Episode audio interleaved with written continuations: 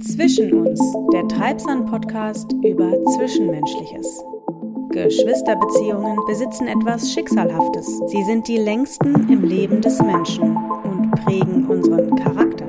Es geht um Nähe, Verbundenheit, Rivalität, Eifersucht und verschiedene Lernaufgaben zwischen Geschwistern. In dieser Folge besuche ich Alisa. Mit ihr spreche ich natürlich über ihre Schwestern, aber auch ein großes Thema wird ihre Mutter sein.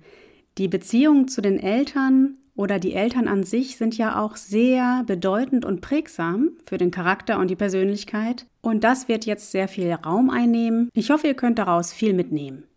Hallo Alisa. Ja, schön, dass du da bist und vielen Dank, dass du dir heute Zeit genommen hast, um ja über sehr persönliche Dinge zu sprechen. Als allererstes würde ich gerne von dir wissen, was deine allererste Erinnerung aus der Kindheit war. Äh, tatsächlich, ich, also ich glaube, das ist eine der ersten Erinnerungen, wenn ich so auch überlege, wie alt ich da war, war, als ich ähm, im Krankenhaus lag und dass es Spaghetti Bolognese zum Mittagessen gab.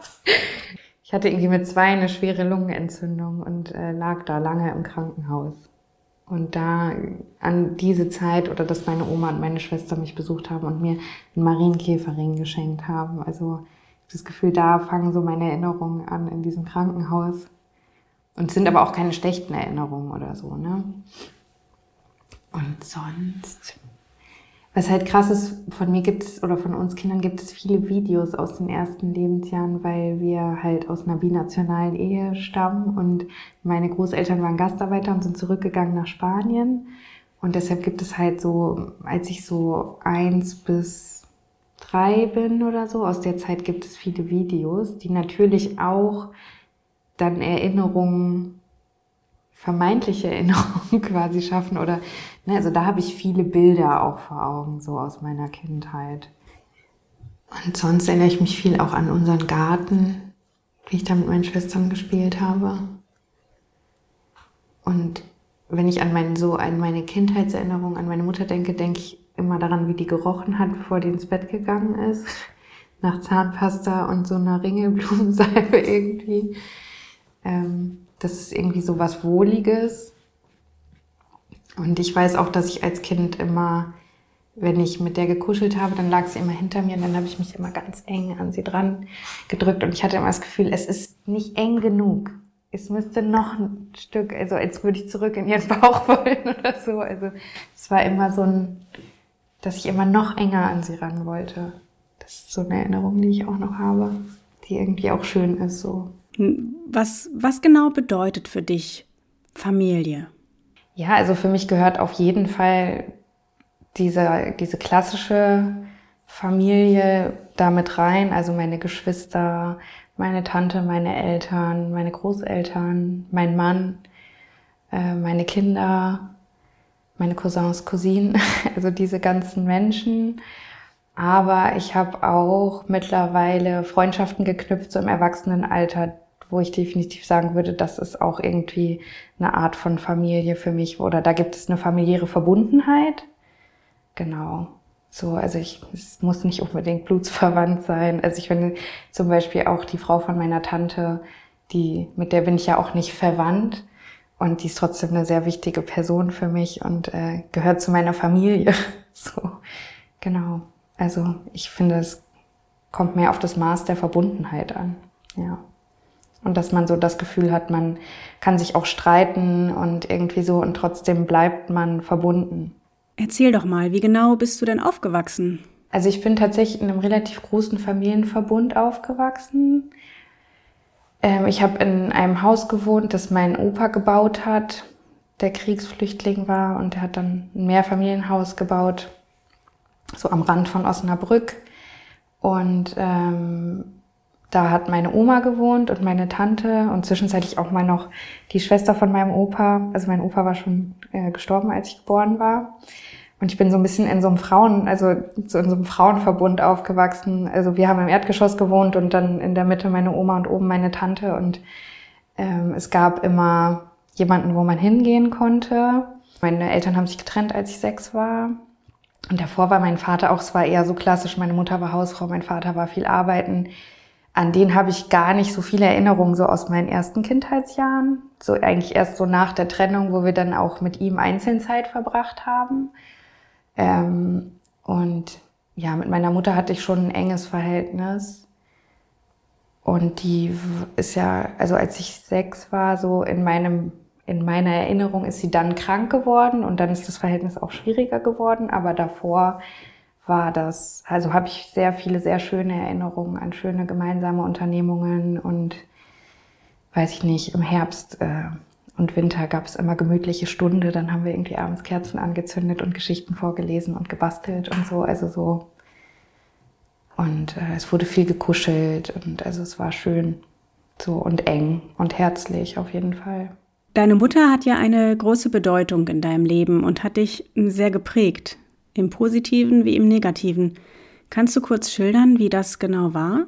Ja, also meine Mutter ist halt, ähm, als meine Eltern sich dann getrennt haben, äh, da ist meine Mutter dann das erste Mal auch in die Psychiatrie gekommen. Und ähm, dann, ja, habe ich sie halt einfach anders erlebt als vorher. Also erstmal war sie auf einmal weg und ich habe sie dann an den Wochenenden, haben wir sie dort dann immer besucht. Sie war auch nicht in der gleichen Stadt in der Klinik, sondern in Münster. Ähm, und ich erinnere mich noch, dass es auch sehr schwer für mich war. Und also mir wird erzählt, es gab dann eine Zeit, wo dann unser Vater auf uns aufgepasst hat, aber daran kann ich mich gar nicht mehr so erinnern. Ich kann mich erst daran erinnern, als meine Oma dann zu uns runtergezogen ist in die Wohnung. Genau. Und ähm, ja, meine Mutter hat halt relativ schnell angefangen, uns Kindern die Schuld auch für ihre Erkrankung zu geben. Und ähm, ja, das hat natürlich irgendwie viel mit mir gemacht. Ne? Also, dass dann immer gesagt wurde, ja, du hilfst nicht im Haushalt mit oder du bist zu frech oder was auch immer und deshalb geht's mir schlecht. Oder auch, ähm, dass sie dann tagelang nur im Bett lag und gar nicht richtig aufgestanden ist oder ständig geweint hat. Das hat mich dann auch immer total wütend gemacht. Also ich war gar nicht so sehr irgendwie in Empathie mit ihr sondern es war irgendwie immer eher so, dass ich so dachte, ey, was, was soll das so? Du sollst dich um mich kümmern, du bist meine Mutter.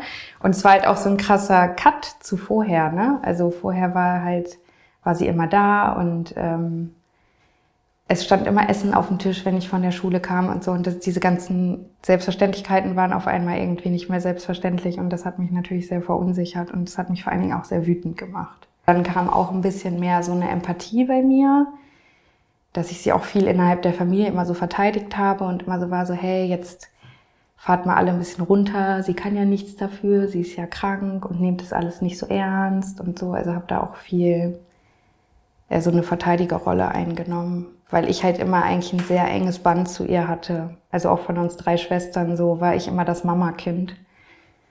Und ähm, ja, das war dann so meine Art, damit umzugehen, irgendwie auch viel so in die Identifikation damit zu gehen und so zu durch, versuchen zu durchblicken, was da eigentlich los ist und das dann auch nach außen irgendwie für sie so ein bisschen zu kommunizieren, ja. Welche Diagnose hat deine Mutter denn bekommen? Also die offizielle Diagnose, die ich von ihr immer bekommen habe, waren schwere Depressionen. So, aber ich meine, so durch mein Studium und so weiß ich halt auch mittlerweile so ein bisschen mehr über psychische Erkrankungen. Und ich tippe halt darauf, dass sie irgendwie so eine Borderline-Persönlichkeitsstörung oder sowas hat. Also das passt ganz gut so in ihr Verhalten. Ist jetzt auch so ein bisschen was Wahnhaftes irgendwie. Hast du deine Geschichte mal richtig reflektiert? Du sagtest ja im Vorgespräch, dass die Beziehung zu deiner Mutter sich stark verändert hat, nachdem dir einiges bewusst geworden ist. Wie war das? Ich habe dann mit 22 oder so, ein bisschen später, 23, 24, habe ich angefangen, Therapie zu machen. Und da war meine Mutter auch viel Thema und äh, da ging es viel ums Thema Abgrenzung. Also wie verhalte ich mich, wenn ich dann da zu Besuch bin und was setzt mich unter Druck und wo sage ich ihr dann vielleicht auch einfach mal so, ey, bis hierhin und nicht weiter. Ich möchte das jetzt einfach gerade nicht, möchte dir jetzt nicht erzählen, worüber ich mit meiner Tante gesprochen habe oder was weiß ich. Also es gab immer so Verhörsituationen quasi bei ihr am Küchentisch ähm, wo sie immer alles über die Familie wissen wollte, weil da schon viele keinen Kontakt mehr zu ihr hatten. Und dann ähm, gab es irgendwie eine Situation, wo sie die Telefonnummer von meinem Vater haben wollte und ich dann halt gesagt habe, ich gebe dir die nicht, weil ich weiß, er möchte das nicht. Und dann war sie so wütend auf mich, dass sie dann gesagt hat, so, ey, mit dir will ich nichts mehr zu tun haben. Du verbrüderst dich mit diesem Schwein gegen mich quasi. Und das war für mich krass. Also ich habe mich da voll auch von ihr verraten gefühlt, weil ich irgendwie so dachte, Alter, so, ey, ich habe immer für dich gekämpft. Ich habe immer dir den Rücken freigehalten. Ich habe dich immer in der Klinik besucht. Ich war, also so, ich habe auch viel für sie gemacht in meinem Empfinden. Und ähm, dann habe ich quasi mich einmal fehlverhalten und dann hat sie mir ihre Liebe entzogen, so, ne? So hat sich das für mich angefühlt und da war ich richtig enttäuscht auch von ihr. Und als ich dann schwanger geworden bin, habe ich mich dann, glaube ich, bei ihr nochmal gemeldet, weil ich irgendwie so dachte, ich will, dass sie das weiß. Und da hat sie auch irgendwie immer so drauf gewartet, dass sie ein Enkelkind bekommt und hatte irgendwie so das Gefühl, okay, das könnte jetzt so ein Grund sein, für uns wieder zusammenzufinden. Ja, aber in der Schwangerschaft war sie dann halt so krass übergriffig die ganze Zeit und wollte irgendwie jeden Tag mit mir telefonieren und wollte bei der Geburt dabei sein, weil ich irgendwann mal als Teenager gesagt habe, wenn ich mal ein Kind kriege, dann soll sie dabei sein. Und dann war die Situation aber einfach nicht so. Ne? Ich hatte dann irgendwie meinen Mann und es war unser erstes Kind und es war einfach so, ey, wir wollen das zusammen machen und wir wollen es alleine machen und weil auch die Beziehung zu ihr ja immer so schwierig war, hat mich das so total gestresst, so diese Vorstellung, dass sie dann damit im Kreis ist und das vielleicht dann irgendwie alles noch kommentiert oder irgendwie dann sagt, ja, ich habe das auch alles ohne Schmerzmittel geschafft oder was weiß ich. Das war voll die Horrorvorstellung für mich und ich habe das dann immer wieder so versucht so anzudeuten, dass das nicht passieren wird, dass sie dabei ist und habe das dann aber auch immer wieder so ein bisschen relativiert und war so, ja, mal gucken und bla. Und dann rückte die Geburt immer näher und dann gab es so ein Telefonat, wo ich dann ganz klar gesagt habe, ich möchte das nicht und wie stellst du dir das überhaupt vor? Wir wissen doch gar nicht, wann das dann losgeht. Willst du dann zwei Wochen hier sein? Also das war alles so, dass ich dachte, das will ich nicht, das will ich nicht. Und dann äh, habe ich irgendwann einfach aufgelegt, weil ich habe dann auch geweint und das war einfach alles so total aufwühlend und schrecklich und sie hat mich nicht in Ruhe gelassen und dann hat sie irgendwie so über Facebook mir dann die ganze Zeit Nachrichten geschrieben und mich dann auch beleidigt und hat dann gesagt, okay, weißt du was, dann will ich dein Kind überhaupt nicht mehr sehen, wenn ich nicht dabei sein kann. Und dann hat sich in mir so ein bisschen so ein Schalter auch umgelegt, dass ich so dachte, ey, krass, das Kind ist nicht mal geboren und die fängt an, das gegen mich auszuspielen. Und dann habe ich gesagt, okay, tut mir leid, was ist das Letzte, was du jetzt von mir hörst? Ich will das nicht, ich will mein Kind davor schützen. Ich ähm, will nicht, dass mein Kind mit 25 immer noch zur Therapie geht. Ähm, ich wünsche dir, dass du irgendwann glücklicher bist, aber ich bin raus. So. Und seitdem habe ich dann auch gar nicht mehr mit ihr gesprochen. Und das, ja, das Gefühl war, ich fand, es war ein bisschen wie so ein Trauerprozess. Also ich habe irgendwann für mich so realisiert, als Lola schon, weiß ich nicht, wie alt war die da, anderthalb oder so, war für mich das Alter, ich habe keine Mutter mehr. So als wäre die gestorben. So, ne? Und das war, ja, also es war ganz lange von Trauer begleitet. Und mittlerweile ist es aber echt mehr so ein Gefühl von Erleichterung. Also mir geht es halt einfach auch psychisch viel, viel besser, seit ich nicht mehr mit ihr in Kontakt stehe. Mm. Und ich meine, sie steht ja in Kontakt mit mir, also sie schreibt mir immer E-Mails und irgendwie sowas, die ich auch lese, weil da auch immer mal wieder so Drohungen ausgesprochen werden und ich da einfach das Bedürfnis habe, auch so mich zu wappnen und dann auch unter Umständen Sachen in die Wege zu leiten, wie zum Beispiel meine Adresse zu sperren und so, ne? dass ich einfach weiß, die kommt da nicht ran. Ähm, ja. Und was so ein bisschen sich so verändert hat, ist, dass ich, also ganz lange habe ich das irgendwie nicht so, war mir das unangenehm, das Leuten zu sagen, dass ich keinen Kontakt mit ihr habe. Ähm, also auch so bei der Arbeit oder so, ne, als ich dann auch nochmal schwanger war, dann waren alle so, ja, und wie finden deine Eltern das und so, und dann einfach dann nur über meinen Vater zu sprechen oder so und zu hoffen, hoffentlich fragt jetzt keiner nach, was ist denn mit deiner Mutter? Oder auch Freunde, die dann sagen, ja, aber meinst du nicht, dass sich das irgendwann wieder hinbiegt? So, weil die war doch auch immer nett. so, ich denke, Alter, nein. So, also wirklich, weil für mich steht das halt ganz fest. Es wird kein, ich möchte mit der einfach nichts mehr zu tun haben. Ich will mit der auch nicht reden. ähm, wenn die irgendwann stirbt, dann werde ich zu ihrer Beerdigung gehen, so. Also das steht für mich fest. Ich will dann schon irgendwie Abschied nehmen, aber ich, nee, die ist zu krass. Also die ist zu krank einfach auch. Und diese Frau, die meine Mutter war, so in guten Zeiten, die ist sie halt nicht mehr. Die gibt's nicht mehr. Die ist nach und nach von dieser Krankheit irgendwie verschlungen worden und ja, damit habe ich mich irgendwie auch abgefunden und das ist irgendwie in Ordnung so. Und es gibt irgendwie meine Tante, also ihre Schwester, die mich ja auch mit großgezogen hat, zu der habe ich ein enges Verhältnis, die besuche ich regelmäßig mit den Kindern. Waren viele Punkte, die dich belastet haben, auch ähm, mit dem Kontaktabbruch zu deiner Mutter verschwunden?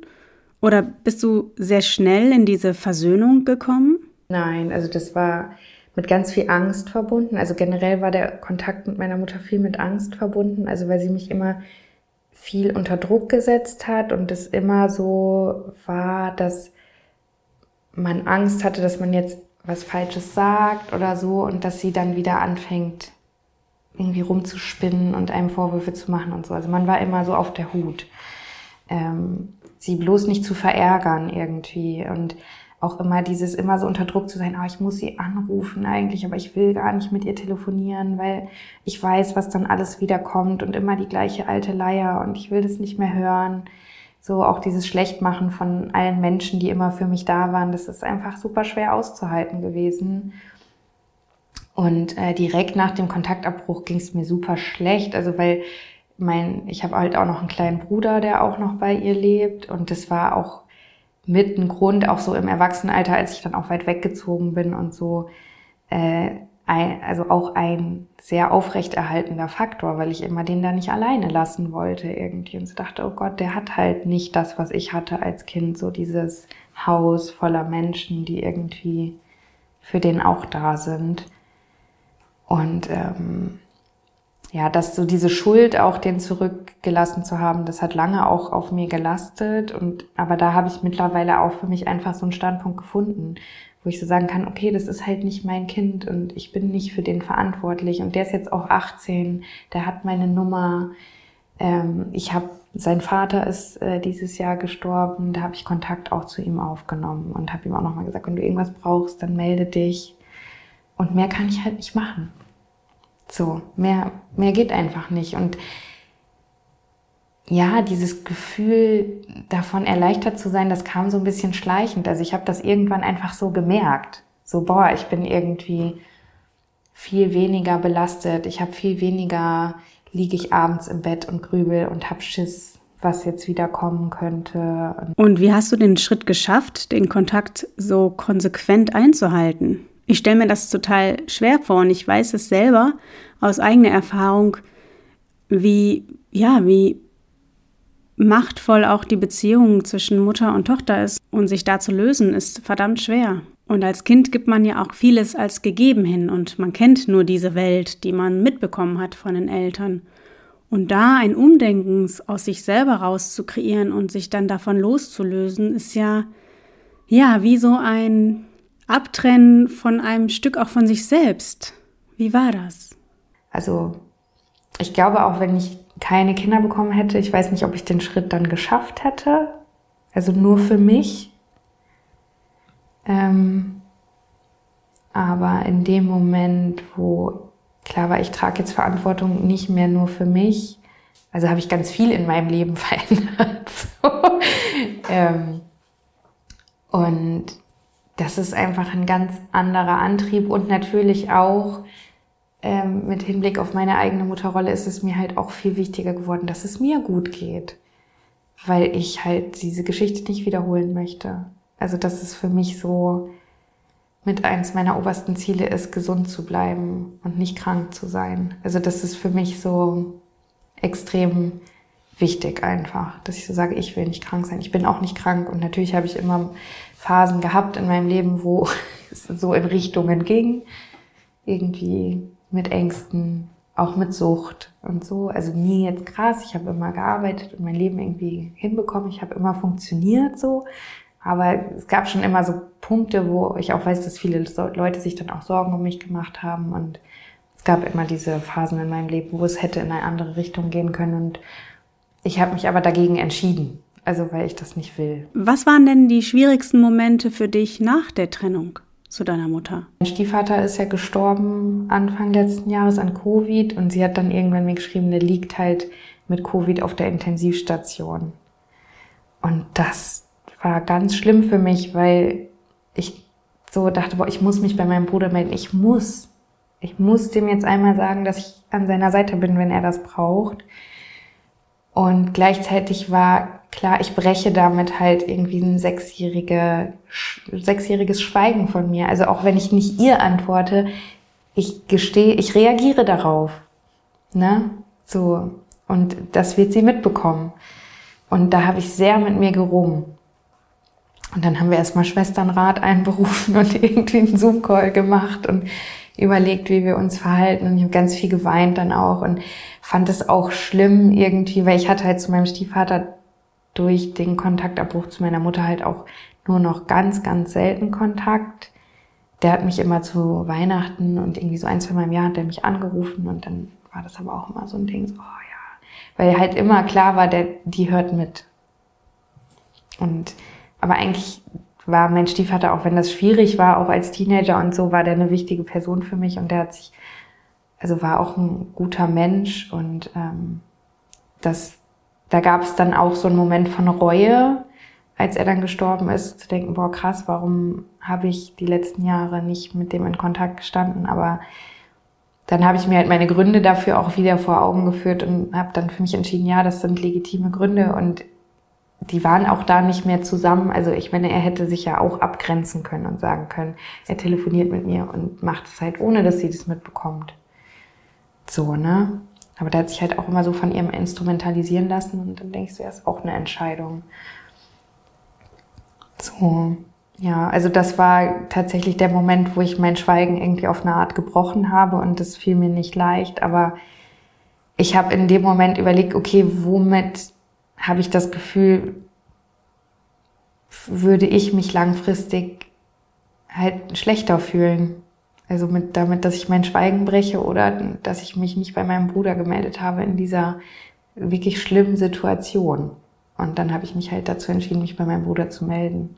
Ich finde das extrem stark von dir, dass du da so reflektiert drüber sprichst. Und ich sehe auch, dass du da wirklich einen weiten Weg gegangen bist und heute da auch mit Abstand drauf guckst.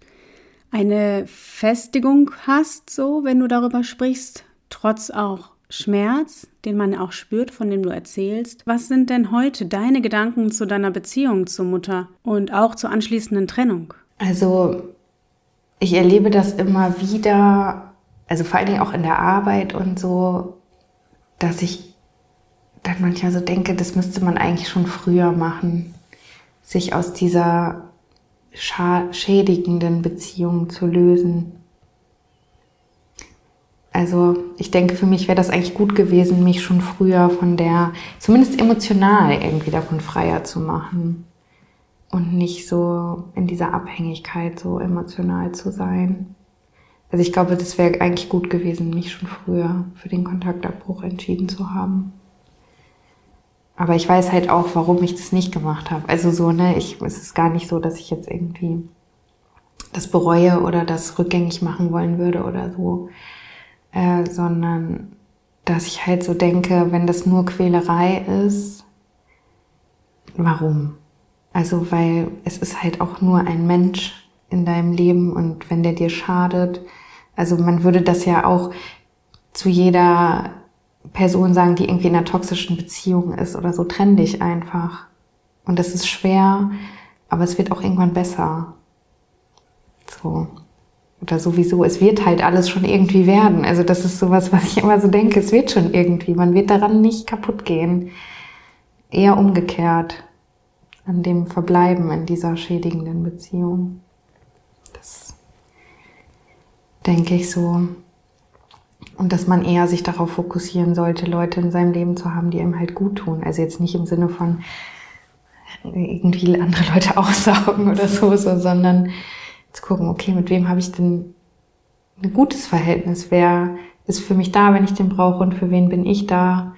Und ähm, wer nimmt mich, wie ich bin? wer will nicht, dass ich jemand anders werde, um ihm zu gefallen oder so. Ja.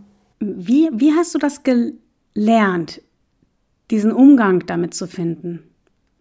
Was hat dir auf jeden Fall auch geholfen, dass es dir besser geht? Acht Jahre Therapie. also ich habe jetzt morgen meine letzte Stunde. So, also von der Therapie, die ich mit, ich glaube 23 habe ich die angefangen, kurz vor Ende meiner Ausbildung.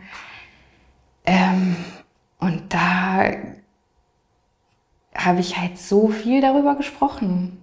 So, und ich meine natürlich auch die Jahre so in meiner Pubertät und so, da fing das schon an. Also da war ich ja auch, ich war da auch von 11 bis 18 in Therapie einmal die Woche und hatte irgendwie immer jemanden so an meiner Seite, der mit mir so Reflexionsarbeit gemacht hat. Und natürlich ging es da nicht immer nur um meine Mutter, sondern auch um andere Themen. Aber ähm, das hat mir halt geholfen, ja, das immer auch wieder auseinander zu dröseln. Also immer wieder, man steigt ja immer wieder auf die Dynamik ein. Also ich erlebe das auch jetzt noch, wenn sie mir irgendwelche E-Mails schreibt, dass ich dann ganz schnell auch wieder so in so einem komischen Rechtfertigungsdruck bin und so das Bedürfnis habe zu sagen, das war doch so gar nicht und nein, das waren nicht meine Absichten und so. Ähm, und aber also ich meine, es ist auch nicht so, dass ich jetzt mit der Krankheit alles entschuldige, ne? Also weil ich so denke, jeder erwachsene Mensch ist auch für sich verantwortlich und ähm, sie hat halt auch nie wirklich so nachhaltige Sachen versucht oder so, ne? Also das sind schon so Sachen, die ich halt jetzt auch nochmal so erkenne, sozusagen, okay, sie ist halt einfach auch in dieser Krankheit verblieben, weil das für sie bequem ist, weil sie keine Verantwortung für nichts übernehmen muss. Also sie ist, sie ist krank, deshalb kann sie nichts dafür und alle anderen sind schuld. Und ähm, ja, aber sie ist halt einfach eine sehr kranke Person. Also weil ein, ein gesunder Mensch verhält sich so nicht. Also ich meine, was auch zum Beispiel ein großer Anteil immer hatte, war auch der Austausch mit meinen Schwestern darüber. Also weil wir sind ja alle ihre Kinder und wir haben alle keinen Kontakt zu ihr. Und also vor allem mit meiner jüngeren Schwester. Meine große Schwester hat ganz lange, also die hatte als allererste keinen Kontakt mehr zu ihr und hat aber ganz lange das Thema so einfach weggeschoben und war auch dann eher so, wenn dann was war, auch als wir noch Kontakt hatten, dass sie immer so war, ich möchte das nicht hören, ich will darüber nicht reden. Und meine kleine Schwester und ich haben uns aber auch immer viel dazu ausgetauscht und auch mit meiner Tante, also auch in der Familie wurde auch darüber gesprochen. So, also es war jetzt kein Tabu oder so, dass man gesagt hat, okay, das ist die, deren Name nicht genannt wird oder so, sondern ähm, wir haben schon uns auch darüber ausgetauscht und ja, also ich glaube, das ist halt auch einfach das Einzige, wie ich das auch für mich so gut erklären kann und mich dann auch gut davon abgrenzen kann. Also weil das andere wäre ja quasi mit ihrer ähm, Erklärung so mitzugehen und zu sagen, ja, okay, stimmt, also wir waren einfach scheiß Kinder und ähm, deshalb ist sie so. Und das, also das sehe ich so nicht und ähm, aber das will ich natürlich auch nicht so sehen. Jetzt haben wir natürlich sehr, sehr viel über die, deine Mutter gesprochen, über die Beziehung von deiner Mutter zu dir. Das war mir klar. Also ich mache ja auch ein Filmprojekt zu dem Thema Kontaktabbruch in der Familie. Und das ist auf jeden Fall ein sehr, sehr großes Thema auch bei dir im Leben. Und das, ähm, und mich würde jetzt auch interessieren, wie die Beziehung zu deinen Schwestern ist. Also wir haben ein sehr enges Verhältnis, aber wir sind jetzt nicht so ständig in Kontakt oder so. Also weil wir wohnen, meine kleine Schwester wohnt in Hamburg, meine große Schwester wohnt in Duisburg und ähm, wir alle führen unser eigenes Leben und führen auch ganz verschiedene Leben. so. Und ähm, aber ich stehe mit beiden regelmäßig in Kontakt und so einmal im Jahr fliegen wir zusammen nach Spanien zu meinen Großeltern oder jetzt nur noch meiner Oma und meinem Vater. Und das ist, und zu Weihnachten sehen wir uns zu dritt und dann immer zwischendurch zu zweit und es ist immer ganz besonders, sich zu dritt zu sehen. Also weil dadurch, dass wir ja auch also wir sind jeweils drei Jahre auseinander und wir sind halt auch durch unsere Kindheit halt gemeinsam durchgegangen mit so instabilen Eltern und das hat uns sehr zusammengeschweißt.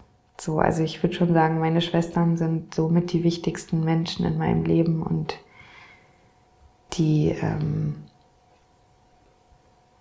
ja, also die gehören einfach dazu. Und äh, natürlich haben wir auch mal Meinungsverschiedenheiten oder so und ähm, gibt auch immer mal Phasen, wo man mit der einen vielleicht so ein bisschen irgendwie so seine Zwistigkeiten hat oder so. Wobei ich finde auch jetzt mit zunehmendem Alter lässt das auch nach, weil man auch da so mittlerweile ein gutes Gefühl dafür bekommen hat, so wo mischt man sich ein und wo nicht. Also man hält einfach mehr Grenzen ein. Ich habe das Gefühl, das Thema sind egal wo im Leben sind immer Grenzen. Grenzen zu wahren, die eigenen und auch die von anderen. Und das Gefühl, damit sind wir mittlerweile ganz gut geworden, auch wir drei, uns auch nicht so viel so reinzuquatschen. Also früher haben wir uns auch viel gegenseitig bewertet und uns das dann auch gesagt. Also ich finde es irgendwie nicht gut, was du gerade machst und ähm, ich finde deine Berufsentscheidung scheiße oder keine Ahnung. Ich habe als erstes Friseurin gelernt und ähm, das, ja, dann waren die immer so, Alisa, warum machst du das? Warum lässt du dich so ausbeuten? Und, ne, ne, ne. und ich hätte mir da eigentlich mehr so Unterstützung von denen gewünscht, statt immer noch so. Aber auch das sind so Phasen, die man dann irgendwie auch übersteht und ähm, ja, die sind große Stabilitätgeber auf jeden Fall auch, auch wenn wir jetzt nicht nah beieinander wohnen oder jeden Tag telefonieren oder irgendwie sowas. Aber ich weiß halt auch ganz genau, wenn ich irgendwie eine Krise habe, egal was es ist, ob das jetzt in Bezug auf Familie ist oder nicht, dann kann ich die anrufen und dann sind die für mich da. Du hast ja erzählt, deine große Schwester hat ja als erstes den Kontakt zu eurer Mutter abgebrochen. Also die größte. Du bist ja in der Mitte. Geht ihr da drei Schwestern komplett unterschiedlich mit um? als wir das letzte Mal zusammen waren, haben wir auch ein bisschen darüber gesprochen und ähm, haben dann auch so nochmal reflektiert, was eigentlich jeder für eine Rolle von uns hatte. Also weil jedes Geschwisterkind hat ja auch eine eigene Rolle und meine große Schwester war halt immer auch eher so ein Papakind und war auch, als dann meine Mutter krank geworden ist, ist die auch viel in Verantwortung für uns gegangen und ähm, hatte immer ein bisschen auch so ein Konkurrenzverhältnis zu ihr. Und ich war eigentlich so ein bisschen so das Lieblingskind. Also ne, über mich wurde auch viel Gutes erzählt von meiner Mutter. Also wie fröhlich ich immer war als Kind und was für ein Sonnenschein und wie viel Freude ich ihr gemacht habe und wie sie immer überall angesprochen wurde, weil ich so süß war und keine Ahnung. Und meine kleine Schwester ähm, war das dritte Kind, was nicht geplant war und wo auch immer erzählt wurde, wir wissen gar nicht, wie du eigentlich entstehen konntest, weil eigentlich können wir uns nicht daran erinnern, dass wir Sex hatten in der Zeit. ja, ja, also und ähm, so, meine Mutter hat mir auch irgendwann mal erzählt, dass sie die auch mal, äh, dass sie mit der, als sie klein war, auch mal vom Kinderheim stand und die abgeben wollte, weil sie so überfordert und krank war. Und ähm, meine kleine Schwester hat halt auch viel weniger von der bekommen. Ne? Und das ist, ähm, ja, das ist mir jetzt nochmal so in diesem Gespräch auch so bewusst geworden, wie verschieden wir einfach mit dieser Frau auch in Kontakt standen und wie unterschiedlich viel jeder von uns von ihr auch bekommen hat. Also weil ich habe, als ich erwachsen war und ich weiß gar nicht, ob ich da noch Kontakt zu ihr hatte oder nicht, da habe ich mal meinen Vater gefragt, es kann doch nicht sein, dass die von heute auf morgen so krank geworden ist. Also das muss sich doch irgendwie entwickelt haben. Das muss man doch gemerkt haben vorher. Und dann hat er so ein bisschen so erzählt und dann meinte er halt, und es gab so einen krassen Kipppunkt mit der Geburt meiner kleinen Schwester, so dass ich so denke, ja, okay, es war vielleicht dann auch einfach so eine postpartale Depression, die dann unbehandelt war und dann sich so krass, also so das, was vorher schon da war, einfach so krass verstärkt hat. Ähm, und deshalb, ich meine, zwar in meiner Erinnerung ist sie erst krank geworden, als ich sechs war, aber es scheint schon vorher auch so begonnen zu haben, dass sie so ein bisschen dekompensiert hat und ähm, so dann mir bewusst werden, ey, meine kleine Schwester hat fast nichts von der bekommen. Du ja, du hast ja einen viel jüngeren Bruder, der bei deiner Mutter lebt. Äh, hast du jemals mit ihm über diese Situation gesprochen? Über die Gründe und auch darüber, was in dir vorgeht? Nee, ich habe da noch nie mit ihm drüber gesprochen, weil wir ja auch eigentlich keinen Kontakt haben. So, also der meldet sich ja auch nicht bei mir oder so. Ähm, und ich habe auch ganz lange immer überlegt, was will ich ihm denn überhaupt sagen? Also, weil so, ich habe ja, als ich den Kontakt zu meiner Mutter abgebrochen habe, hat sie mir zwar den Umgang oder den Kontakt mit ihm verboten, ich habe mich da aber erstmal nicht dran gehalten. Bis sie dann gesagt hat, wenn du jetzt nicht aufhörst, dann komme ich nach Berlin und dann traumatisiere ich dein Kind. So. Und dann habe ich gesagt, okay, geht nicht. Kann ich nicht machen. Und ich habe manchmal so, man führt ja manchmal so diese fiktiven Gespräche in seinem Kopf. Und dann denke ich immer so, einerseits habe ich irgendwie das Bedürfnis, ihm zu erklären, dass das mit ihm gar nichts zu tun hat. Und andererseits denke ich so, ich will ihm sowas nicht über seine Mutter sagen. Weil für ihn ist sie ja trotzdem auch eine wichtige Person und sie hat sich ja auch um ihn gekümmert und ich will nicht sein wie sie und ihm dann sagen, wie schlimm sie ist. Also ich will diesen Loyalitätskonflikt für ihn auch gar nicht. Und denke halt so, ja gut, nur um mein Gewissen zu erleichtern, werde ich ihm das bestimmt nicht erzählen. Aber andererseits, ich kann mir schon vorstellen, was sie ihm erzählt, warum wir keinen Kontakt auch zu ihm mehr haben. Und äh, finde es auch ganz schlimm, dass ähm, er vielleicht denkt, dass er uns nicht wichtig ist oder so. Und wir aus irgendwie egoistischen Gründen den Kontakt zu ihm abgebrochen haben, sondern das war halt erzwungen und ähm, ja, also das ist so, ich frage mich auch, ob es da wohl irgendwann nochmal eine Klärung geben wird. Also ich wäre natürlich jederzeit auch bereit dazu, aber ich würde mir das auch irgendwie gut überlegen, was ich ihm sagen will und was nicht. Wie sieht deine Zukunft genau aus? Also was wünschst du dir, was stellst du dir vor und eventuell auch mit deinen Schwestern zusammen? Also ich, also ich möchte keinen Kontakt wieder zu ihr, also das steht für mich ganz fest. Der Zug ist wirklich abgefahren. Hm es gibt auch immer Phasen, also wenn sie wieder viel Terror macht, wo dann auch, es klingt immer hart, aber wo wir Schwestern dann auch immer sagen, wir wünschen uns einfach, dass sie stirbt, damit wir Ruhe haben, weil wir das nicht mehr wollen, so, ne, also weil das wirklich einfach belastend ist. So, und äh, gerade wenn dann auch Drohungen ausgesprochen werden oder so, klar ist, die streckt ihre Hände nach meinen Kindern aus, das ist so, ist ganz schwer auszuhalten. Und dann, ähm, ja, also das ist so ein bisschen was, worauf ich irgendwie ein bisschen warte. Also nicht, weil ich ihr den Tod wünsche oder so, sondern einfach, weil ich so denke, ja, für sie wird es wahrscheinlich auch eine Erleichterung, weil sie ist einfach so eine getriebene, unglückliche Frau. Also ihr Leben ist nicht gut, das weiß ich einfach. Ähm, und also ich glaube, es wird irgendwie ein Stück weit eine Erleichterung, weil diese Bedrohung dann nicht mehr da ist. Und gleichzeitig weiß ich auch, ich habe das mal zu meiner Tante gesagt und dann hat sie gesagt, Alisa, glaub mir, das hört nicht auf. Also die, die Beziehung zu deiner Mutter wird dich dein Leben lang beschäftigen. So. Und äh, das glaube ich auch, also weil das ist halt einfach so prägend und ich, äh, ich bemerke das ja auch immer wieder an mir, also auch im Arbeitskontext oder so, wie ich auf bestimmte Mechanismen reagiere, dass man mich mit bestimmten Sachen leicht bekommt weil ich dafür einfach so, weil ich so geprägt bin.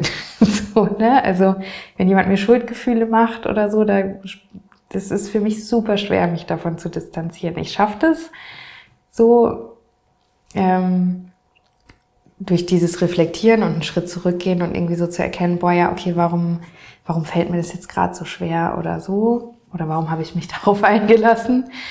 Ähm, aber ja, also ich glaube auch, das wird nie weggehen. Aber ja, also was ich mir für die Zukunft halt wünsche, dass es irgendwann, dass es keine Bedrohung mehr durch sie gibt. Also weil ich zwar auch irgendwie denke, gut, die wird nichts machen, nichts krasses und trotzdem ist sie ja meine Mutter und hat dadurch ja irgendwie, gibt es auch noch diesen Teil von diesem Kind in mir, das diese Mutter als so übermächtig wahrnimmt und schon das Gefühl habe, die könnte auch mein Leben scheiße machen. So.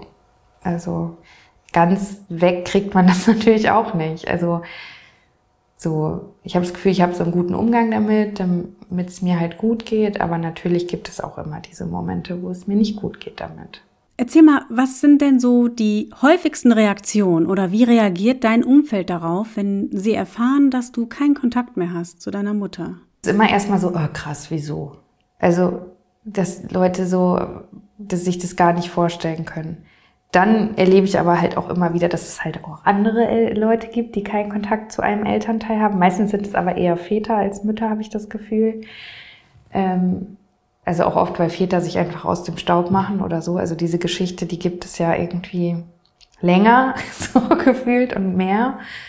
Ähm, ja, für Leute ist das halt irgendwie, die können das oft nicht so greifen und sind dann so, ja, aber meinst du nicht, dass sich das irgendwann wieder einrenkt oder so? Und das ist dann, komme ich halt auch oft in so Situationen, wo ich so denke, oh, will ich das jetzt erzählen?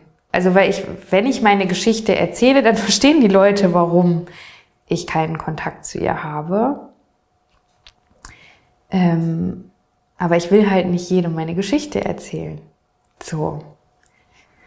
Und ähm, deshalb, also ich bin mittlerweile ein bisschen so offener damit geworden und habe so meine Worte, die ich so wähle, ne, irgendwie zu sagen, ja, das war halt irgendwie immer sehr schwierig und die ist sehr psychisch krank und deshalb so habe ich für mich irgendwann entschieden, dass mich das zu sehr belastet oder so. Ähm, aber ja, also Leute finden das auf jeden Fall immer krass irgendwie, wenn man sagt. Und auch wenn man halt so sagt, ich möchte auch keinen Kontakt wiederherstellen und das ist final und so. Also das ist schon, da merkt man schon, da kommen Leute so an ihre Grenzen von dem, was, ja, auch, ich meine, auch was bedeutet auch Mutterschaft in unserer Gesellschaft? Also was ist das für ein verklärtes, überhöhtes Bild irgendwie? Also auch, wenn ich überlege, auch selber so mein eigenes Muttersein und so mit was für Erwartungen an mich selber bin ich da eigentlich auch reingestartet und wie schwer war das auch, sich davon zu emanzipieren irgendwie. Und irgendwie auch zu sagen, okay, ist auch okay, auch noch ein eigener Mensch zu sein und nicht nur Mutter und so, ne? Und ähm, ja, ich glaube, die Mutter, die steht halt für so vieles.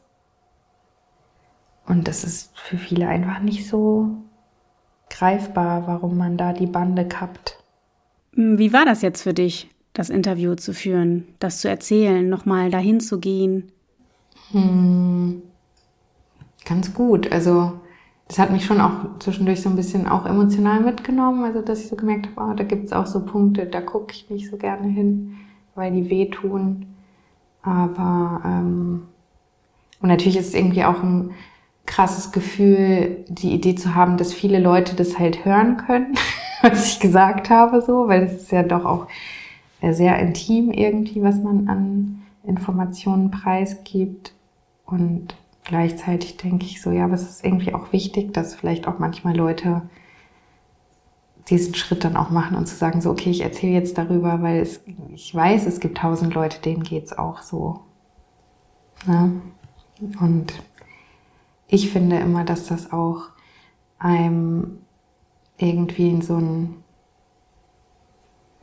was, ja, so wie so ein auffangendes Gefühl gibt, wenn man weiß, dass man nicht alleine ist. So mit diesen Gefühlen und diesen Problemen und sich nicht so wie so ein Alien fühlt. das ist nur bei mir so schlimm und bei allen anderen ist alles toll. Ja, das, äh, die Erfahrung habe ich auch gemacht. Auch in den Filmprojekten spreche ich auch mit vielen Menschen und auch ich habe ja sehr lange gebraucht, um auch über so eigene wunde Punkte zu sprechen in meinem Leben. Und da merke ich auch, dass es unglaublich viel hilft, darüber zu sprechen und auch darüber zu hören. Das kann sehr heilsam sein. Manchmal bin ich auch ganz froh, dass man hinter manchen Dingen auch einen Punkt setzen kann und dann wirklich nach vorne schaut. Und doch ist es sehr verbindend auch, wenn man sich austauscht und merkt, wie du sagst, man ist nicht alleine und vielleicht kann man sich ja auch das ein oder andere abschauen, wie jemand damit umgeht. Also du wirst ja auf jeden Fall das Interview vorher hören. Deswegen, bevor das veröffentlicht wird, sprechen wir nochmal. Ja. Vielen lieben Dank für deine Offenheit und das sehr, sehr angenehme Gespräch. Dankeschön. Gerne. Vielen Dank fürs Zuhören. Falls euch das Thema Kontaktabbruch in der Familie weiter interessiert und ihr da tiefer einsteigen möchtet, verschiedene Perspektiven zu hören und sehen möchtet, wie ich ja schon in dem Gespräch erwähnt habe, handelt mein nächstes Dokumentarfilmprojekt genau davon. Dort begleite ich Menschen, die einen Kontaktabbruch erlebt haben, die betroffen sind. Entweder weil sie entschieden haben, als erwachsenes Kind die Beziehung zu den Eltern zu unterbinden, oder die Eltern entschieden haben, keinen Kontakt mehr zum eigenen Kind zu haben. Aus der Sicht der Verlassenen und aus der Sicht von der Person, die verlassen wurde. Ihr könnt dies gerne verfolgen. In den nächsten Monaten wird da ein äh, Film entstehen und sehr wahrscheinlich im Dezember diesen Jahres veröffentlicht. Also ja, seid aufmerksam auf meiner Facebook-Seite, Instagram und meiner Website. Das nächste Mal spreche ich mit Steffi. Steffi hat acht Geschwister und sie ist genau in der Mitte. Also da war immer was los.